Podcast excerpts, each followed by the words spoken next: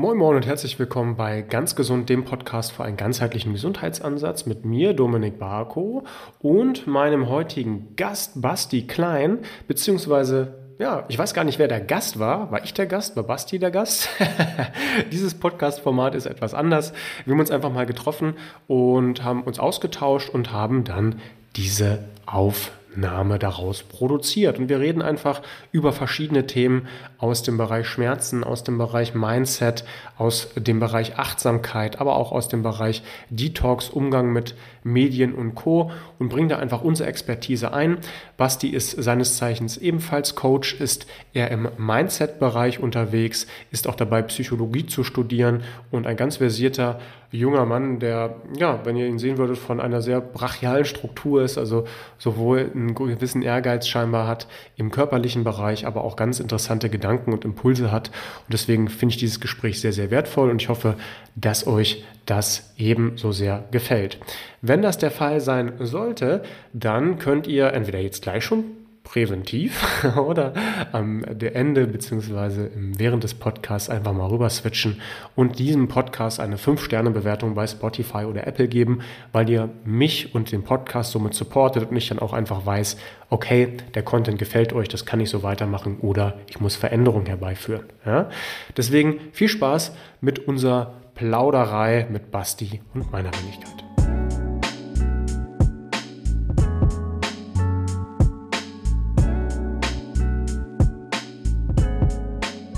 Thema.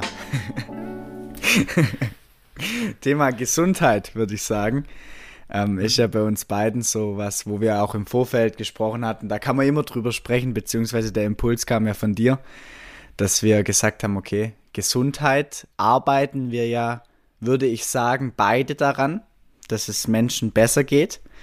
Ähm, wir machen das aber vielleicht von unterschiedlichen Standpunkten. Und trotzdem würde ich sagen, dass sich diese, diese Standpunkte, die wir vielleicht beide bedienen, also bei dir ist es ja vielleicht eher, ich sage jetzt mal bewusst eher, weil ich auch glaube, dass du viele ähm, psychische Facetten mit drin hast, ist es vielleicht eher der Körper und bei mir vielleicht eher direkt die Psyche, wobei bei mir dann auch wieder der Körper eine Rolle spielt. Und deswegen mhm. denke ich, ist das vielleicht ein ganz interessantes Thema, wie wir vielleicht dieses integrale Modell von Gesundheit einfach gemeinsam so ein bisschen beleuchten könnten. Mhm. Finde ich, find ich eine gute Idee. Also letztlich ist es ja auch äh, genau das, was du sagst. Also mein Konzept heißt ja nicht, nicht umsonst My Body Mind. Mhm. Also äh, es ist ja quasi Körper und Geist damit gemeint. Wobei jetzt bei mir Geist keine Mindset-Themen anspricht, die immer wieder Bestandteil sind. Also dessen kann man quasi auch nicht sagen, dass man die ausklammert. Ja. Das ist immer ein wichtiger integraler Bestandteil auch von einem Coaching, weil das ein Coaching immer auch Mindset-Arbeit ist. Ja. Allein schon, wenn sich jemand für ein Coaching beschließt, hat man ja schon eine gewisse Euphorie, die da quasi in Gang gelegt wird. Eine gewisse Hoffnung, eine gewisse Erwartung, die ja im Endeffekt auch schon in so eine Mind-Ebene mündet. Ähm, und die Leute, die zu mir kommen, haben ganz viel mit dem Thema Angst zu tun. Also das ja. ist bei mir ein ganz großes, großes Thema. Und Angst ist auch ein riesiges, großes Loch, was ganz viel Potenzial schlucken kann. Deswegen ja, ähm, nach außen hin im größten Teil bei mir erstmal ähm, vom Doing her, also von dem extern, dass man etwas ändert. Daraus erschließt sich aber ganz häufig auch was, was Inneres. Und ich habe auch viele Schnittstellen in meinem Programm, also alles, was mit Meditation zu tun mhm. hat. Ja, wir machen viel Meditation, wir machen viel Breathwork, äh, wir gehen viel in Achtsamkeit rein. Das sind ganz feste Bestandteile, integrale Bestandteile unseres Coachings, die durchläuft jeder. Und deswegen, ja, ich glaube, da haben wir ganz viele, viele schöne Schnittstellen, ähm, weil ich glaube, so wie wir das in der westlichen Welt machen, so zu tun, als ob der Körper und der Geist quasi zwei separierte Einheiten sind, das kann man so angehen und das gibt auch unsere Medizin letztlich nur so her, so wie wir die zumindest aufgebaut haben. Aber die östliche Welt sieht das ja schon seit ein paar tausend Jahren etwas differenzierter ja. und sagte halt, du kannst das nicht voneinander trennen und das mündet ja letztlich sogar in ähm, den Yoga-Praxen, die wir haben. Ja, ja. Also Yoga wird ja von vielen Leuten immer interpretiert als die Asanas, also diese Bewegungen, die man letztlich ausführt. Aber die arbeiten ja viel auch mit Meditation, mit Fokussierung, mit äh, Pranayamas, also diesen Artentechniken. Ja. ja, und das, was, was wir halt bei uns versuchen, ist quasi das alles äh, in einen, unter einen Hut zu packen. Mhm was nicht ganz so einfach ist und vor allem nicht ganz so einfach zu vermitteln ist, weil die Leute mal was sehr Praktikables haben wollen und sagen, hey, was, was machst du denn? Erzähl mal in zwei Sätzen. Und da wird es bei mir meistens ein bisschen ausladender. Aber ähm, ich, ich bin voll ins bei dir, um auf deine, deine Frage einzugehen. Wir arbeiten beide in der Gesundheit, wir haben beide andere Herangehensweisen und ich glaube, beide können halt zum Ziel führen. Ne? Das ist auch mal so eine Quintessenz von Gesundheit.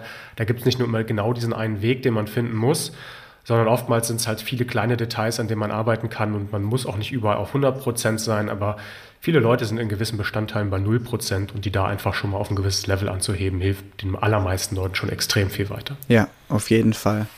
Also ich denke, der Anspruch, überall auf 100 Prozent zu sein, den können wir heutzutage mit der Informationsflut sowieso ad acta legen und das, was du gerade angesprochen hast, finde ich sehr, sehr interessant, weil ähm, Yoga tatsächlich da ja auch ein sehr, sehr interessantes Beispiel ist, weil du, wenn du dich da in der Tiefe damit beschäftigst, dann ist es ja wirklich so, dass bei Yoga nicht die körperliche Praxis jetzt ausschließlich im Vordergrund steht, sondern auch das, was ich immer so gerne mitnehme.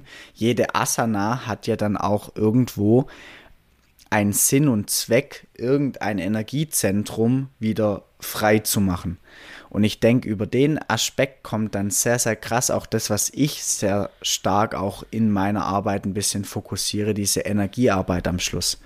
Weil ich auch wirklich, das ist jetzt vielleicht für den einen oder anderen, der vielleicht zuhört, ein bisschen esoterisch oder was auch immer, aber ich der Meinung bin, dass halt hinter diesem Körper, dieser physischen Facette, die wir mit uns rumtragen, halt auch immer irgendwo hm, eine Art von Energie liegt.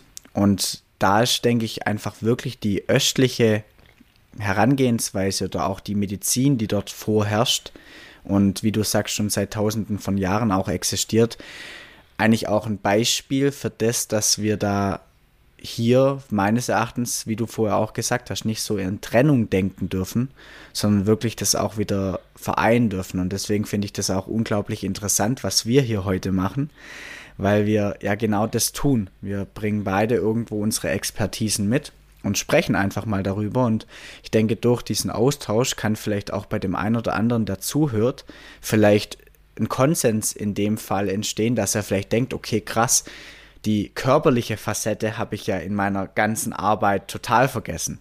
Oder die psychische oder die mentale oder die energetische Facette habe ich da vergessen. Ich, das sieht man sehr, sehr oft. Also ich sehe mhm. wirklich auch so in meinem Bereich, ich nenne es jetzt plakativ einfach mal die Spirituellen, die jetzt vielleicht nicht aus dem Yoga kommen, sondern die auf eine andere Art und Weise vielleicht spirituell sind und dann vielleicht auch Energie oder Mindset und so weiter ein großes oder etwas Großes zuschreiben, die aber ihren Körper am Ende, am Ende des Tages total vernachlässigen. Und da finde ich das super interessant, dass hier vielleicht der ein oder andere so ein bisschen den Impuls mitnehmen kann, okay, ähm, ich denke integral und mhm. bin ich in einem im Extrem und das andere ist komplett außer Balance. Das ist ganz, ganz häufig so. Ja. ja also das, da, da, bin ich voll ins bei dir, weil zu mir oft Leute kommen ja mit Problemen. Mhm. Ja, das ist ja bei dir wahrscheinlich nichts anderes, aber ich sag mal, das Plakativste ist immer, ich habe seit 20 Jahren Rückenschmerzen und somit, ich habe, glaub mir, ich habe jede Übung ausprobiert. Dann sage ich, das glaube ich dir sogar. Ne? Vielleicht kann ich auch gar keine andere Übung geben, aber das ist doch nur ein kleiner Bestandteil, wie du Schmerzen wieder los wirst. Ja. ja? Weil Schmerzen ja immer hm, eine multidimensionale Thematik sind. Also wir arbeiten da auch wissenschaftlich, weil alles, was, was inzwischen auch aus der östlichen Welt kommt, kann man inzwischen auch ziemlich gut über Evidenz dann auch in die Wissenschaft transferieren. Ja. Und ähm, da gibt es halt so viele Sachen, an die man überhaupt nicht denkt. Von ich habe Stress, ja. Von ich habe einen Mikronährstoffmangel, von ich habe Entzündung im Körper, von mein Darm ist nicht richtig ausgeheilt, von ähm, ich, ich bin die ganze Zeit in meinem Monkey Mind gefangen. Also ich drehe mich die ganze Zeit nur mal um dieses Thema ähm, Angst, Stress, Schmerzen, ja, oder vielleicht ein anderes Thema, was mich extrem blockiert.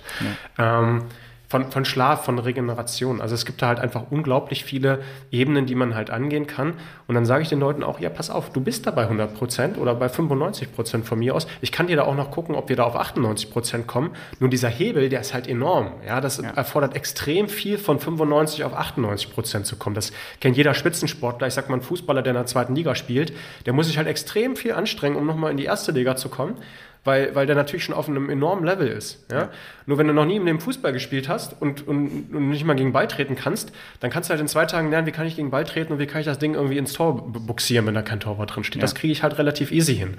Und wenn du das halt schaffst in den anderen Ebenen, die ganz häufig einfach bei ich muss mal so sagen, die sind bei 0 bis 10 Prozent, wenn ich das jetzt vielleicht mal in, in einem Quotienten ausdrücken möchte, dann ähm, kann man da halt einfach mit unglaublich wenig Aufwand unglaublich viel heben. Und das führt auch dazu, dass mh, viele Leute gerade am Anfang ganz schnelle und große Erfolge haben, weil die halt einfach mit diesen Scheuklappen rumgelaufen sind. Ja. Also letztlich gesagt haben, ich gehe zum Arzt, der Orthopäde, und der guckt mich mechanisch an okay. Inzwischen gibt es auch viele, die, die auch sagen, hm, vielleicht kann die Psyche da auch mir mithelfen und ich gehe nochmal zu einer Therapie und das ist doch alles richtig. Aber das bringt alles nichts, wenn du vier Stunden pennst in der Nacht. Genau, ja? Ja. Das, das bringt, bringt auch alles nichts, wenn du sagst, wow, ich, ich habe mich für eine gewisse Ernährungsweise entschieden und ich nehme halt mein Protein nicht zu mir. Ne? Das, das kommt nicht nur aus dem Bodybuilding, das ist eine Substanz, eine Aminosäure, die in jeder Zelle unseres Körpers mit vorhanden ist. Da kannst du halt machen, was du willst. Wenn ich mich nur von Omega-6-Öl ernähre statt 3, okay, habe ich halt die ganze Zeit Entzündungsfaktoren ja. im Körper. So, das heißt, ähm, es, es ist halt echt, ähm, es sind oftmals so diese, diese vermeintlichen Kleinigkeiten, die aber halt eine große Auswirkung haben, wo die Leute nicht dran denken. Und das ist halt eine schöne Detektivarbeit, ja. weil man den Leuten halt ganz häufig einfach eine neue Perspektive gibt, erstens, und zweitens auch einfach sagt, pass auf, du musst hier nur vier, fünf Sachen umstellen. Ähm, und dann kann sich halt schon einiges tun. Das klingt jetzt sehr einfach, für viele Leute hat es aber auch einen Grund, warum die seit 20 Jahren in einem gewissen Muster festhängen. Also warum die sich nicht entsprechend ernähren, warum die halt nicht auf ihren Körper hören, warum die dieses Fühlen verlernt haben. Ja, das finde ich so essentiell. Also mal auf ihren Körper zu hören und mal zu gucken, was sagt der mir eigentlich? Weil du hast vorhin so schön gesagt, hey, das ist ja quasi unsere Hülle, aber letztlich kann unsere Hülle uns immer ein Feedback geben. Also Schmerz ist ja immer ein Zeichen deines Körpers, bitte verändere was und das dann interpretieren zu lernen und zu sagen, okay, was soll ich denn verändern? Was sagt mir der Körper denn da? Ja das ist ähm, eine Kunst, die eigentlich jedes Kind hat, weil das reagiert darauf, nur wir verlernen das häufig im Alltag. Ja. Also wahnsinnig viele Punkte, die du jetzt hier natürlich aufgemacht hast. Ähm, ich finde es sehr, sehr interessant. Ich musste am Anfang, als du das Thema angesprochen hast, so ein bisschen an Dr. Joe Dispenza denken, wird dir wahrscheinlich auch was sagen. Und er kommt ja auch ursprünglich aus seiner Geschichte, aus diesem Thema, okay, äh, ich weiß nicht, welche Wirbel alle gebrochen waren und was man bei ihm hätte machen müssen. Und hat sich dann ja aber auch viel mit seiner Gedankenwelt, viel mit seiner Emotionswelt beschäftigt. Und da denke ich, macht es tatsächlich auch einen riesengroßen Einfluss, inwieweit im Endeffekt, so blöd es klingt, dein, deine ganze Systematik, also dein ganzes Betriebssystem quasi schon daran gewöhnt ist, diesen Schmerz auch zu empfinden. Und dann ist es auch in meinen Augen kann derjenige so viel Sport oder so viel Übungen oder, oder was auch immer machen, wenn im Endeffekt immer wieder dieselben Produ äh, Emotionen produziert werden, wenn wieder dieselben Neuronen gemeinsam feuern und dasselbe System aktiviert wird, dann bringt, bringt es am Ende des Tages relativ wenig, weil ich immer gegen meine eigene Intelligenz irgendwo ankämpfe. Und mhm. dieses eigene Intelligenz, und das ist, was wir ich, ich bin der festen Überzeugung, ich für mich persönlich, dass wir als Mensch so viel über die Welt da draußen wissen, aber so wenig über uns selber. Mhm. Und mhm. das ist wirklich so ein bisschen unser Körper, und das, was du gerade angesprochen hast, unser Körper ist ein Wunderwerk der Natur. Und, und wir könnten ja nicht mal, beziehungsweise der Mensch schafft es ja nicht mal, dieses Wunderwerk eins zu eins in dem, wie es in Ganzheit funktioniert, zu reproduzieren. Und wenn ich aus meiner Arbeit spreche, dann ist es ja so, dass wir Menschen heutzutage so mit dem Intellekt, also mit dem Intellekt identifiziert sind, dass wir uns irgendwo auf die Position erhoben haben, dass wir schlauer sind als die Natur. Und wenn ich aber vielleicht der Natur und somit auch meinem Körper und den Dingen, die dort unterbewusst ablaufen, wieder die, die Wertigkeit zuspreche, beziehungsweise die Intelligenz zuspreche, die er oder sie hat, dann kommt, glaube ich, auch wieder mehr das, was du gerade angesprochen hast, so dieses Körpergefühl, beziehungsweise dieses Vertrauen. Okay, mein Körper meldet sich wie das Symptom dann auch immer aussieht, ist ja erstmal dahingestellt, aber er meldet sich, weil irgendwas aus der Balance gekommen ist und somit mit einem Grund. Und ich glaube, viele Menschen gehen heutzutage über dieses Gefühl oder über diese Meldung drüber und haben vielleicht selber für sich, wenn sie da mit sich selber ein bisschen arbeiten würden, schon die bessere Antwort darauf, wie sie wieder gesund werden könnten, wie jeder Arzt da draußen, der es von außen irgendwie nur beobachten und irgendwie einkategorisieren kann. Total. Da bin ich voll ins Beide. Also dieses Thema, äh, ich sage dazu mal Innenschau, mhm. also mal nach innen zu gehen, das äh, ist auch immer eine Sache, die wir immer machen beizubringen. Du kannst im Äußeren natürlich immer ganz viel ändern und das kann natürlich auch einen großen Einfluss haben. Das will ich ja gar nicht, gar nicht bezweifeln. Ne? Also sag mal, ähm, die, die Leute kommen da teilweise und sagen, hey, ich, ich, muss irgendwas ändern in meinem Leben und das sind dann die Leute, die sagen, irgendwie in einer Midlife-Crisis suchen die sich eine 20 Jahre jüngere Partnerin oder einen Partner, die müssen unbedingt in eine neue Stadt ziehen, um glücklich zu sein, die müssen unbedingt ihren Beruf wechseln, was jetzt per se nicht verkehrt ist, aber letztlich muss man erstmal in sich selbst kohärent sein ja, ja. und in sich selbst halt merken, hey, mir geht's gut mit mir selbst, und aus der Position heraus kann ich ja immer noch Entscheidungen treffen, wie, hey, ich bin in einer toxischen Beziehung, ich suche mir andere Freunde, ich möchte mir gewisse materielle Dinge anschaffen. Das ist überhaupt kein Problem und da ging es auch überhaupt nichts einzuwenden. Nur wenn man in sich selbst halt immer unglücklich ist, dann kannst du dir kaufen und verändern, was du möchtest. Ich glaube, dann wirst du das halt nie nach außen getragen. Ähm, und auch nochmal auf das eingehen, was du gesagt hast, Dr. Joel Spencer musste ich witzigerweise, bevor du es gesagt hast, auch schon dran denken. ähm, das, ich verstehe, habe nicht alles in seinen, seinen Büchern verstanden, weil gerade so als es in diese äh, atomare Ebene ging, da sind, haben meine physikalischen Kenntnisse nicht ausgereicht. Aber äh, letztlich weiß ich halt, wie, wie als neurozentrierter Trainer auch, wie so ein Gehirn mit Schmerzen reagiert. Ja. Und das, das Gehirn sagt letztlich, mh, hm, du musst dir das vorstellen wie so ein Topf wie so ein Eimer, der irgendwann voll ist und wenn der zum Überschwappen gebracht wird, dann sagt das Gehirn, okay, jetzt reicht's. Ne? Wir sagen ja auch so lautmalerisch im Deutschen, jetzt ist das fast zum Überlaufen gebracht worden. Und ähm, das Gehirn interpretiert jede Millisekunde alle Ereignisse, die auf dich einprasseln. Ja? Pro Sekunde sind das ungefähr 100.000 Sinneswahrnehmungen pro Sekunde. Ne? Also ja. das ist unglaublich viel von mir ist kalt, wo befinde ich mich im Raum, was macht mein Blutfluss, wie muss ich meinen Atem steuern und, und, und. Und der sagt die ganze Zeit, okay, wenn hier irgendwas passiert, wo scheinbar die Gefahr größer ist als die Sicherheit. Und da sind wir wieder bei der Interpretationsebene, ja. ja wo ich einfach sage, wow, das ist eine große Gefahr für mich. Dann gebe ich in den sogenannten Thalamus, das ist eine, ein Gehirnarsenal ähm, in unserem emotionalen Gedächtnis, das uns einfach sagt, okay, die Information, die ich jetzt vom, vom Gehirn bekomme, die sagt mir, wow, ich muss hier irgendwie eine Interpretation senden, also Schmerz, Schwindel, Depression, was auch immer. Ja?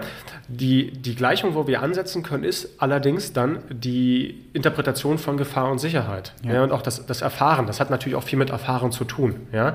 Wenn diese Nervenleitbahnen total ausgetreten sind und du jedes Mal irgendwie was Negatives hast und jedes Mal dann auch was Negatives passiert, weil du vielleicht auch den ganzen Tag negativ denkst. Ja? Ich meine, man zieht das ja magisch, magisch tatsächlich an, wenn man den ganzen Tag nur negativ äh, ist und dann denkt man, ha, jetzt, jetzt habe ich es, ne? jetzt ist mir wieder was Negatives passiert. Ähm, dann, dann sind diese Nervenleitbahnen irgendwann so ausgeleiert und ausgenudelt. Kannst dir das so vorstellen wie so, wie so Straßen, wie so eine richtige Autobahn. Das heißt, die Information fließt da mega schnell durch. Ja. Und dann muss man vielleicht mal diesen kleinen Trampelpfad suchen, der uns wieder ins Positive führt und der sagt, hey, okay, so schlimm ist es doch gar nicht. Und wir sind, das ist übrigens auch ein Teil von uns, Dankbarkeit. Ähm, wir haben so ein ja. Dankbarkeit- und Detox-Modul, ähm, dass man einfach merkt, okay, ich kann für das, was ich heute alles hatte, dankbar sein. Und wenn man das schult, dann hat man da 100 Sachen am Tag, für die man dankbar sein konnte, die einem vielleicht gar nicht so bewusst waren. Und ja, vielleicht hatte man auch Rückenschmerzen. Okay, war dann halt ein Hundertstel. Und wenn man das aber schafft, in Relation zu setzen, dann, ähm, ja, dann ist das was ganz anderes. Ne? Dann, dann hat das einen ganz anderen Effekt auch. Ja.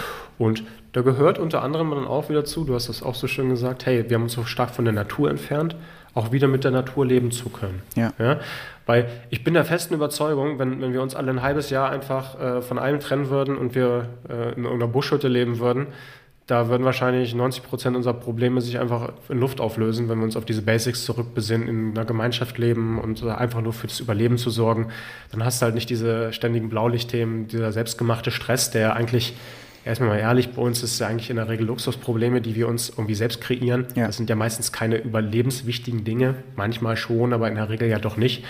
Ähm, da bist du den ganzen Tag auch wieder rein, rein physisch von außen mit, mit der Sonne konfrontiert, die dann Serotoninspiegel hochballert. Du bist den ganzen Tag unterwegs, du isst nur natürliche Sachen, du hast viel Bewegung, du hast Austausch und abends gehst du mit dem Sonnenuntergang dann mit ganz viel Melatonin, das letztlich aus Serotonin entsteht, wieder schön ins Bett und schläfst acht, neun Stunden, bevor der Tag von neun losgeht. Also ja. jetzt sage ich nicht alle, alle ab in die Höhle, so, das ist, ist auch nicht meine Intention. Wir haben ja tolle Vorteile und ich finde es auch super, dass ich mit meinen Kumpels aus den USA irgendwie kommunizieren kann, wenn ich Lust habe, indem ich einfach zu WhatsApp greife. Aber das muss natürlich alles in Relation gesetzt werden. Ja. So, jetzt habe ich schon wieder, bin schon wieder vom Thema 1 zum Thema 2 und 3 gesprungen. das macht äh, heute mein, mein Monkey Mind. Ja. Nee, also im, am Ende des Tages könnten wir allein diese Aufnahme hier, die würde nicht entstehen, wenn wir diese Möglichkeiten nicht hätten der Technik, die natürlich einen gewissen Einfluss auf uns hat. Und ich glaube, das große Problem liegt nicht, also man hat ja, beziehungsweise das Problem sitzt oftmals davor. Und im Endeffekt glaube ich, dass es nicht an den Dingen liegt, sondern dass wir nicht wissen, wie wir diese Dinge tatsächlich für uns dienlich anwenden. Also, wenn ich jetzt einfach mal zum Beispiel Social Media als Beispiel nehme. Social Media ist meines Erachtens für uns als Menschheit, was die Connection angeht, was vielleicht auch die Möglichkeiten der Beziehungen angeht und so weiter, ein riesengroßes Geschenk. Ich glaube halt, dass wenn die meisten Menschen Instagram öffnen, dass nicht sie Instagram bedienen, sondern dass Instagram sie bedient. Und wenn ich da vielleicht in dem Kontext ansetze, dann kann ich meines Erachtens auch ganz, ganz viel dieser Technik, ganz, ganz viel dieser Errungenschaften ähm, auch wieder dienlich für mich anwenden. Und da sollte ich halt meines Erachtens einfach wieder so ein bisschen, also ich nenne es in meiner Arbeit äh, die Bedienungsanleitung für deine Gedanken, deine Emotionen und deine Energien, weil das an sich diese Konstellation schlussendlich irgendwo dein Handeln im Außen steuert. Und wenn ich da wieder einen Einblick bekomme und auch wieder ähm, so das, was du so schön angesprochen hast, diese ganzen Dinge, die mein Körper ja unterbewusst tut, wieder in Balance bringe, die Ausschüttung von Hormonen etc. Ähm, oder auch wenn man das Thema Sympathikus, Parasympathikus etc. anspricht, dann kann ich meines Erachtens in diesem in dieser Umwelt auch im Einklang leben, bloß ich sollte mir halt bewusst vielleicht mal darüber Gedanken machen, wie interagiere ich überhaupt mit dieser Umwelt. Und dann auch zu schauen, okay, welchen Einfluss hat in diesem Fall diese Umwelt und mich dann auch bewusst zum Beispiel nicht diesen Reizen auszusetzen. Also wenn ich dann auch höre, zum Beispiel Menschen haben Einschlafprobleme. Und das ist ja was, da würdest du vielleicht dann zuerst fragen, ja, was machst du, bevor du einschläfst? Also was passiert die zwei Stunden davor? Und dann gibt es vielleicht ganz, ganz viele Faktoren, du hast vorher schon angesprochen, äh, blaues Licht etc. pp. Oder vielleicht dann auch am besten eine Netflix-Serie mit Cliffhanger, die dann am besten 10.000 Gedanken wieder äh, in Gang bringt. Ähm, das hat ja nichts damit zu tun, dass jetzt die Serie am Ende des Tages oder dein, dein Zuhause nicht gut ist, in Anführungszeichen, sondern die Art und Weise, wie du vielleicht ein bisschen unbewusst deinen Körper, deine Energie und dein Sein am Ende des Tages diesen Umweltfaktoren aussetzt. Mhm. Total. Also hast, hast du, finde ich, sehr schön zusammengefasst. Da würde ich vollends so unterschreiben. Denn letztlich ist es ja so, dass diese Technik uns unglaublich viel ermöglicht. Nur die Frage, wie wir das anwenden, das ist halt äh, entscheidend.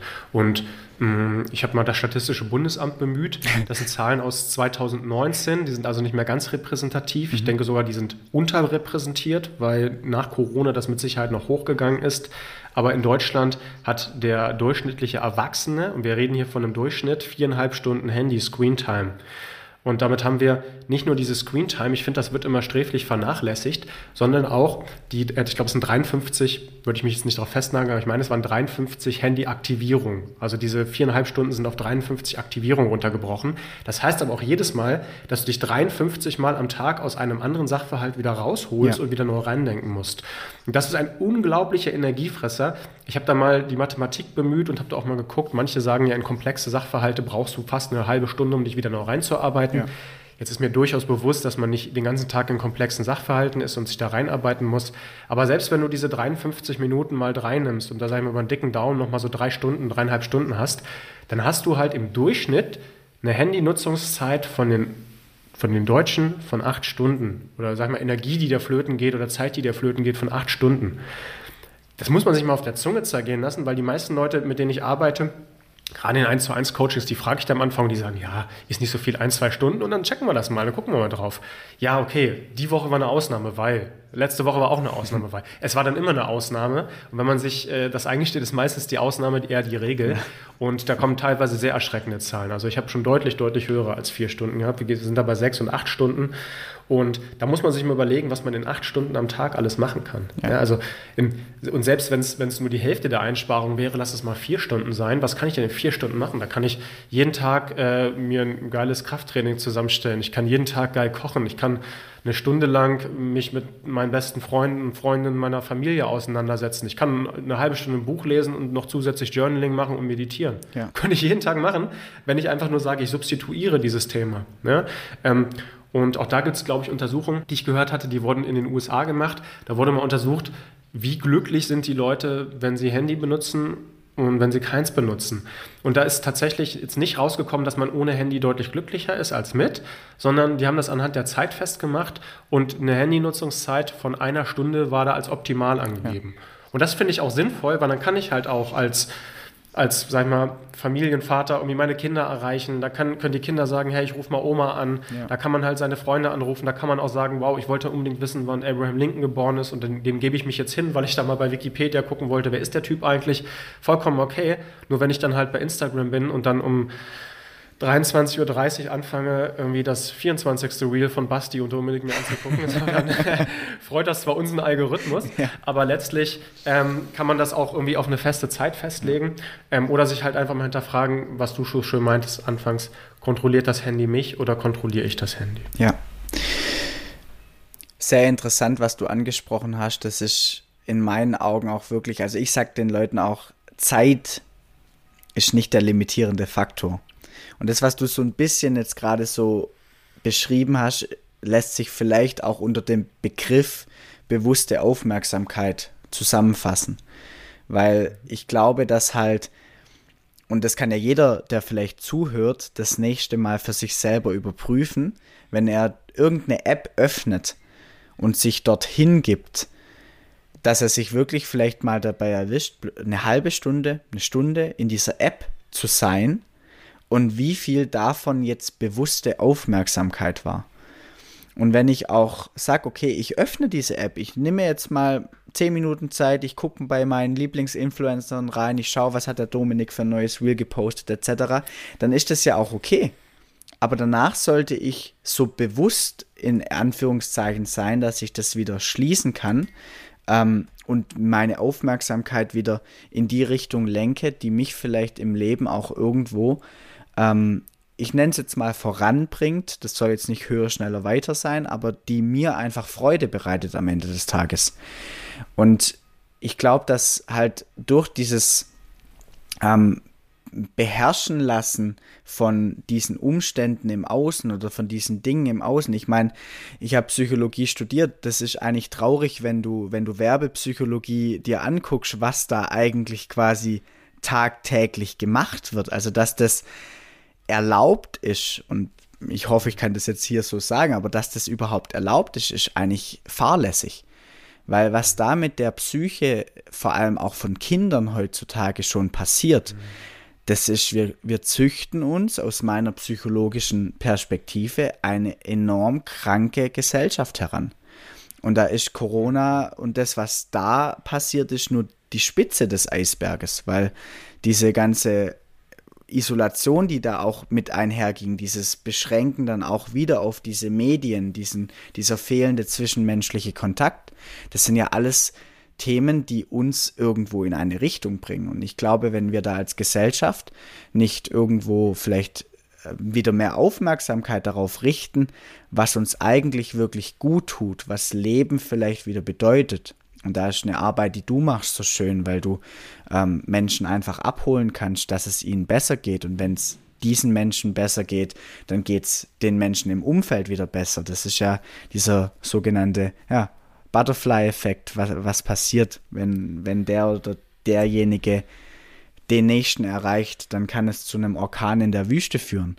Und ähm, da ist, denke ich, diese Aufmerksamkeit, dass, dass wir einfach wieder darauf achten dürfen, okay, worauf lege ich meine Aufmerksamkeit? Und ist es gerade wichtig, dass ich meine Aufmerksamkeit auf diese oder diese Dinge lege?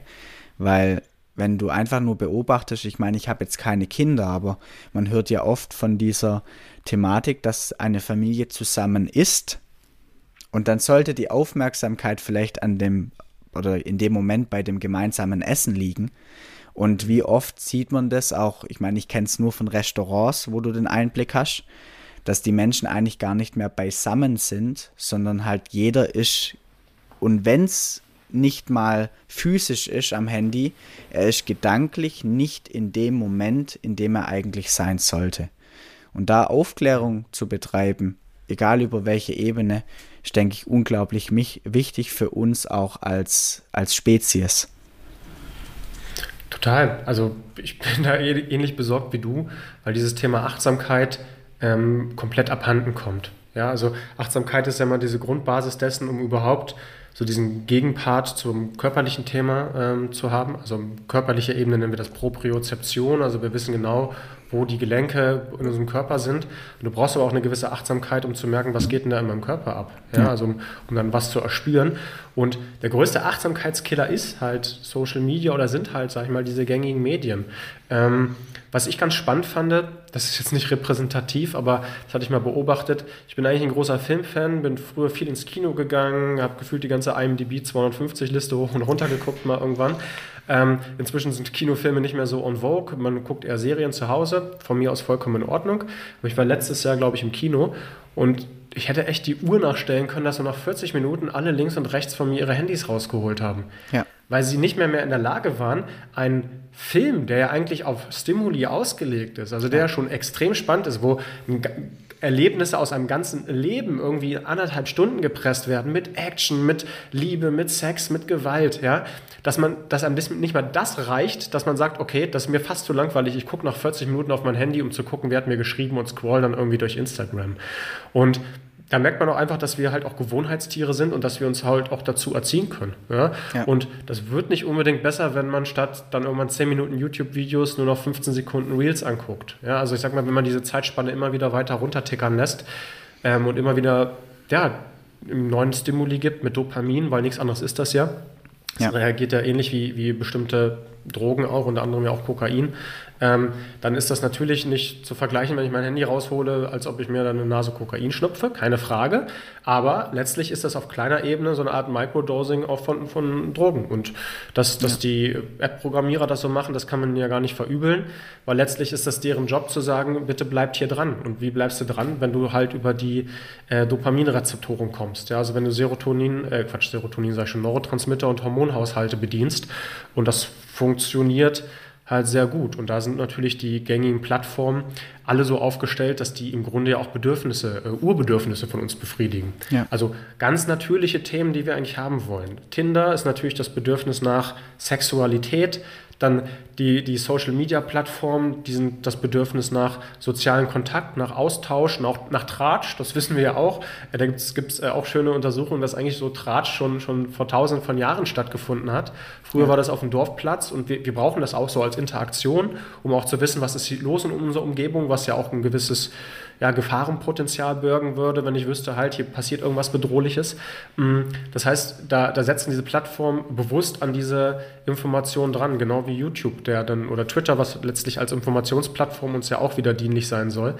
Und ja, da finde ich es einfach interessant, dass da ja schon gewisse Szenarien quasi im Vorfeld geschaffen werden, die dann versucht werden von Social Media und von flackernden Bildschirmen zu befriedigen, aber die natürlich nie im Leben, und da ist ja die große Krux, eine reale Beziehung irgendwo ersetzen können. Ja, ja. Weil es ist, ist was anderes, ob ich, ob ich mich vor Pornhub setze und dann versuche, da Befriedigung zu bekommen. Und es ist was anderes, ob ich ein tiefgehendes Gespräch mit einem Kumpel führe beim Essen gehen, der neben mir sitzt oder bei einem Spaziergang, als wenn ich da halt in irgendeiner Facebook-Gruppe nur mit den Leuten irgendwie über Kommentare interagiere. Und ja, das ähm, ist spannend. Also wir werden da sehen, was da auch mit Metaversum und Co. passieren wird irgendwann. Aber das, was, was so schön sein kann, ist halt auch ein bisschen besorgniserregend, zumindest aus meiner Sicht. Ja. Ja, also total kann ich zu 100% mitgehen. Also es sind, glaube ich, zwei Sinne des Menschen, die du aktiv befeuern musst, dass der Mensch wirklich nicht mehr unterscheiden kann zwischen Realität und dem, was eigentlich gar nicht passiert. Also ich meine, äh, das klassische Beispiel, wie du gerade angesprochen hast, ist äh, Porno, Porno schauen, es ist ja im Endeffekt, es passiert ja nichts. Aber wenn du mal einfach von außen beobachtest, dass dein Körper im Endeffekt genauso reagiert, als ob es eine reale Situation wäre, und wenn ich das, was vielleicht der ein oder andere Mann da draußen kennt, übertrag auf alle anderen Dinge, die so passieren, also wenn ich zum Beispiel auch ähm, Serien schaue, die quasi immer wieder denselben emotionalen Filter haben, und das haben die meisten Serien irgendwo. Oder wenn ich auch immer wieder einen Podcast höre, der vielleicht denselben Filter am Ende des Tages hat, dann prägt dieser Reiz, der prägt mein Innenleben, der prägt meine emotionale Sichtweise auf die Welt, der prägt auch im Endeffekt meine Sichtweisen auf gewisse zwischenmenschliche Beziehungen und so weiter. Und da ist, denke ich, ganz, ganz viel,